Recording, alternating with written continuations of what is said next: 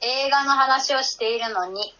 ず脱線して違う話になるポッドキャストこのポッドキャストでは私たちのお気に入りの映画を紹介し脱線しながらおしゃべりをしていきますリモートで録音しておりますので聞き取りにくい場合やカラスの声などが入る場合がございますがご了承くだ さいあ反応してるカラスだどうもーつってせやでーっつって 俺やでー俺やでー ってあのちゃんまいが珍しく仕事が多忙で全然見れてないということでえーあの2週連続ですが私が行かせていただきたいと思います申し訳ございません。見てはいるんで すよ。見てはいるんですけども、見終わってないという状態になっております。申し訳ございません。いきますちゃんくみチョイス劇場版スパイファミリーコードホワイトあおー、正月映画ですねツイッターで言ってましたね。見てきましたよいやスなんパイフかァミリーって面白いのってちゃんくみに聞いたことあるよね。ああるねそしたらめっちゃ面白いよって言てためっちゃ面白いよその通りだなんかあでも私ねアニメをちゃんと追ってるかっていうとそうではなくて原作派なんだよね原作を追ってて、原作は何なの小説あ漫画漫画ジャンプえっ、漫画とかそうジャンプ系の漫画うーん。で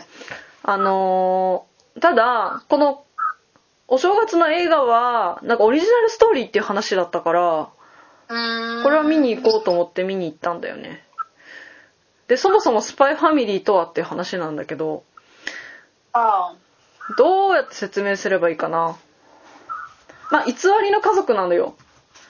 あ、そうなんだ。そうそうそう、えーあの本当に恋愛して結婚してとかじゃなくってうん。うーんあとまあたまにあるよねその泥棒を一つの目的に向かって集まった人たちみたいなことあまあまあまああのねあの年齢がおい互っい正体は隠してるんだけどぱいへえなんかこうなんていうの都合があってその形取ってるみたいな、えーあれかなオーシャンズイレブンみたいな感じあーいや本名知らないけどでもあれはさでもさいやでもあれはもう一生の目的に向かってるじゃんそうそう違違ううのんだスパイファミリーはそれぞれの なんていうの特にその夫婦は別の目的があるっていうかへえちょっと待って、あのウィキの情報だけどうん、あの世界各国が水面下でえっ、と、なんていうの諜報活動とかそう情報戦を繰り広げてたちょっと昔の時代にうんあの東西の国うん東西国が東西に分かれててその間に鉄のカーテンが降りてる状態な冷戦状態みたいなもうアメリカとロシアのまあちょっ話とみたいな、でもなんか具体的には言わないのねあ、あーそれっぽいみたいなファンタジーそううそうそうそうでそのオスタニア東の国のオスタニアとうん西の国ベスタリスっていうのがまあこっちギリギリの状態で平和が成り立ってる状態うんでその西の国の方から東の国に送られた、まあ、主人公の黄昏っていうスパイうんが、えっとまあ、その平和を守るための情報活動をしててで、うんその東西の平和を脅かすこの東の国の政治家うんの情報を得てあ接触して情報を得るためにそのこの違う国に行ってるんだけどうんそこにそのその政治家の息子が行く、えっと名門イーデン校っていううんパブリックスクールみたいなうん超名門のパブリックスクールみたいなところに子供通わせてるから仮のファミリーを作って子供をそこに行かせてそうそう接触しようっていうことでファミリーを作るの。はいはいでそのでたまたま見つけた奥さん役が、えっと殺し屋だったんだよね。たまたま殺し屋見つ けた。これでも主人公の黄昏は殺し屋って知らないのだから公務員かなんかだと思ってそうでもたまたま出会ってまあなんかお互いちょっとちょっと事情があるんだけどまあお互いまちゃんと正直は言わないよお互い事情があってその契約結婚みたいな形取りませんかみたいになってファミリーになってで養護施設から子供も引き取ってきてでその子う引き取ってきた子供がたまたま、えっと、エスパーたまたまスパイと超有能なスパイと殺し屋とエスパーの3人家族ではいはいはいはいで最終的には犬も飼うんだけどその犬はあの予知能力のある 犬でファミリーでいろんな事件に巻き込まれるっていう話えー、面白そうそれで今回の映画の「コード・ホワイト」っていうのはえっ、ー、とうーんでみんなさその作中でカミングアウトはしないのしなお互いみんなしえないーなんかそそものそも面白いねそうそうそうそのそれが面白いわけよああそのどうやってカミングアウトせずに生きていくかを、うんのドタバタを見ていくのがそううそうそうそのギャグが面白いみたいなだってどう考えてもさカミングアウトしないで生きてなさそうな人だもんねでそのアーニャっていう子供なんだけどあ子供がアーニャっていうあの可愛い女か髪 ピンクの可愛い女の子あーねうんあ超バカなの けど超バカなんだけど妙に鋭いみたいな、まあエスパーっていうのはさ何なのちょっとエスパーが分かんない心心の中の声が聞こえるみたいなああそういうことかそうだからアーニャは言わないけどお母さんが殺し屋でお父さんがスパイって知ってんのけどちょっと勘違いちっちゃいからさ小学あーそう校だ低学年ぐらいの子だからさちょっと何か勘違いしててそこも面白い そうそうそうそうああれじゃないなんかクマみたいの出てこないククマじゃねえかあそれ犬だよ多分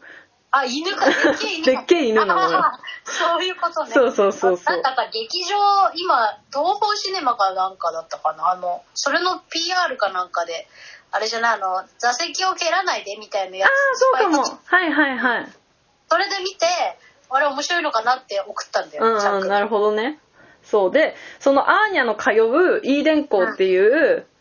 その学校でなんかステラっていうのが与えられるの優秀者には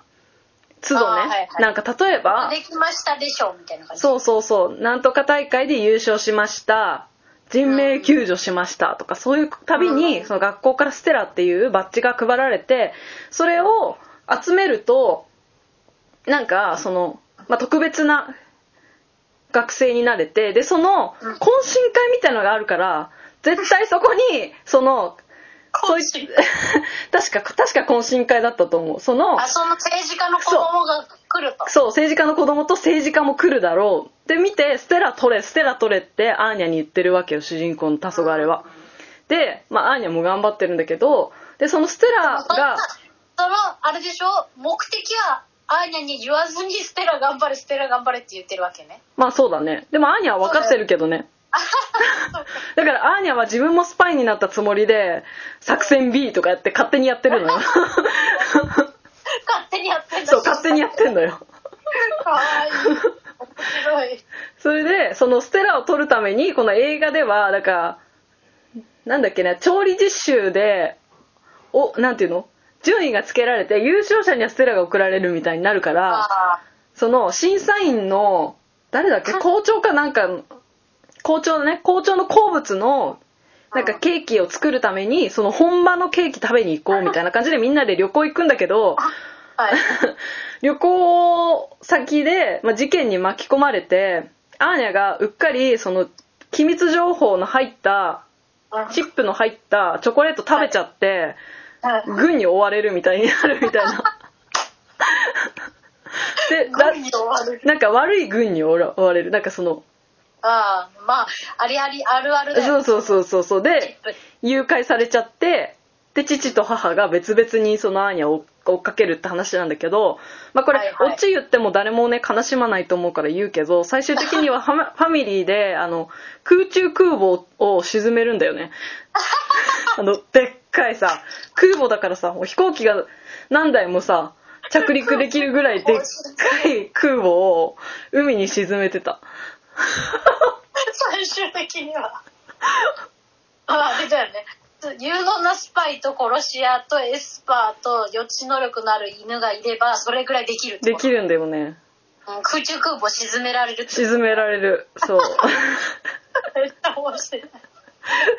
うんオチまでギャグギャグだねそうだねそうでまあだからそういうのが面白いあれなんだね、うん要素だそうあとなんか多分なんかの可愛い絵なのに何が面白いのと思ってたそう大人が見ても子供が見ても面白いみたいな感じなんだよねで多分特にお正月映画だから子供向けにも結構作られててそのアーニャがさチョコレートの中には情報の入ったさ何か入ってたのを食べちゃってるからうん「お前出せ」って言われて「下から出せ」うんって言われてなんか閉じ込められるんだよでかアーニャは絶対うんこしちゃいけない状況をでなんかその偉いやつの子分みたいなのが「早く出せ早く出せ」って言っててでアーニャずーっと我慢しててさちょっとなんか頭おかしくなってきてなんかうんこの神みたいなのが見えてくるみたいななんかそういうあれだよね子供うんこ大好きだうんこ大好きだからさうんち言うとけばもうとりあえず黙るもんねそうそううそうそうそういう描写が多めでちゃんとこう子供向けになってんなって感じちへえすごいあれかなスパイファミリーってもともとど誰向けに作られたやつなんだろうねう、ーん青年向けじゃない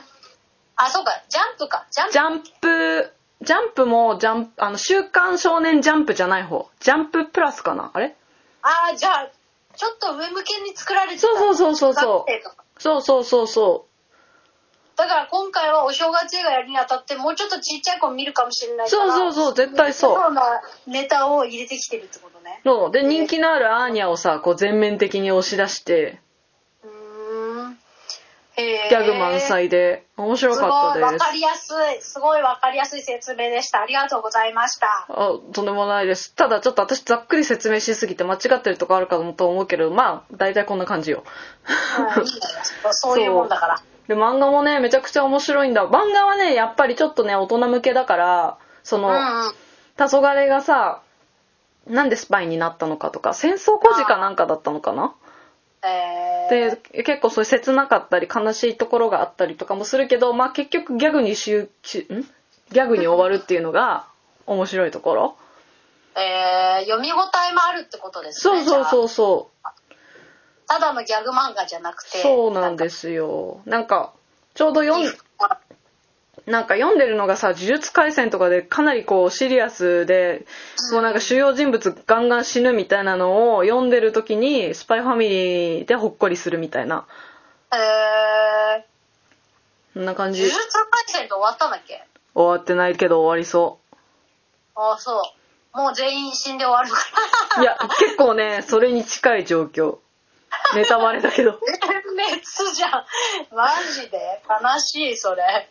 超悲しいだから初期そのなんていうのどえっ、とアニメとかで出てきた初期メンバーはほぼいないかなねえマジ私そこで終わってんだけど そうなんですよちょっとかなりネタバレだこれ書かなきゃね「呪術廻戦」のネタバレを含みま すって書かないとなぜか知らないけどスパイファミリーの回術廻戦の大きなネタバレ してますみんなみんなどこまで知ってるのかわかんないあーまあ確かにねね、なんかさそれぞれじゃんアニメだけで追ってる人とさ原作をのそう単行本を追ってる呪人術と廻戦ってさちょっと展開しすぎちゃってるからさそうそうそういろんな入り口からのそうそうそう連載で追ってる人もいるしさな確かはなんかねなんかそんな気なくてもさネタバレしちゃってたりネタさバレだ相手読んでると思ってさどこまでい行っていいかわかんないよねそうだよねネタバレ大丈夫マンだったらいいんだけどみんな大丈夫マン大丈夫マ俺だンよちゃんくみみたいな大丈夫マンはいないと思うあんまいないよねなんでだろっうてちゃんくみさ読んでないのに最初から結論聞いてくる もんねそんな人出会ったことないよ私はちょっとまず結論だけ教えてっつってそれ最後どうなんだってさやばくない結構禁句なんだけどそれ最後どうなんのえでもちゃんと読んだりするから偉くないそうそうそう、見たり大す丈る夫マンだな大丈夫なん だよ大丈夫マンたるゆえんだな ってどこが本当ですわあなとさ髪切ったんだけどさちゃんまいさ、うんあ全然話変わるけど、うんあのー会社でさ、まあうんか結構切ったからさ、うん髪切りましたね」とか言われた時にさ、うんあのーあの、ターミネ、ターミネーター2に出てくる、ジョン・コナーみたいなスタッフって来ましたとかって言うとさ、はいはいみんな、あの、ああ、そうなんだって、やっかってたんだけど、 どういうことなのかな。いやもうなそんかんな古すぎて覚えてないんじゃ ない誰って。だ慣れて慣れてから、最近変えたんですよ。言い方をタイタニックの時の、ああレオ様ディカプリオみたいになりたくて切りましうたんうんに変えたらみんな、あ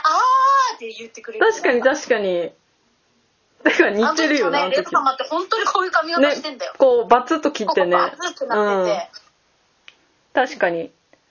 だからジョン・コナーは受けなかったっていうんだよね 滑ったそれを言いたかった。それを言いたかっ